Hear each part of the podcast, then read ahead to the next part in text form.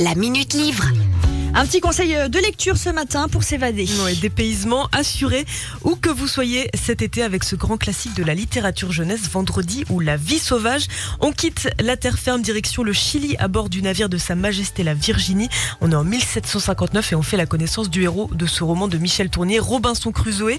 Euh, Robinson et ses compagnons de voyage se retrouvent au milieu d'une immense tempête en plein Pacifique et ils se réveillent seuls survivants du naufrage sur une île déserte. Alors Vendredi ou la vie sauvage, c'est l'adaptation euh, d'un autre livre du même auteur. Oui, Michel Tournier avait déjà publié quelques années auparavant Vendredi ou les limbes du Pacifique, lui-même roman inspiré de l'œuvre euh, Robinson Crusoe. Alors Vendredi ou la vie sauvage est souvent considéré comme une adaptation jeunesse de son premier roman, mais Michel Tournier s'en est souvent défendu.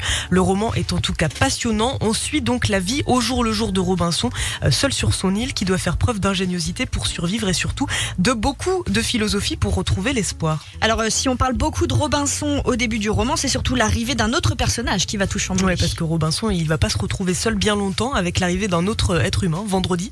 Euh, Une rencontre qui va changer la vie de Robinson et qui va surtout changer son rapport à la nature, à la civilisation. Franchement, on est captivé euh, par cette histoire. Ça plaît aussi beaucoup aux enfants euh, parce qu'on suit Robinson lorsqu'il apprend à construire un arc, à tailler des flèches, à monter un campement.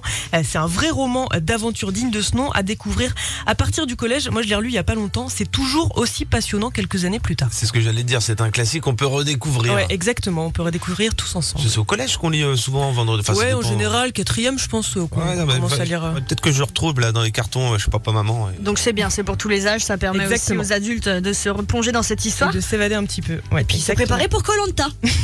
aussi. Ah. J'ai commencé par lire le livre. hein, bon. La Minute Livre. À retrouver en podcast sur itwest.com.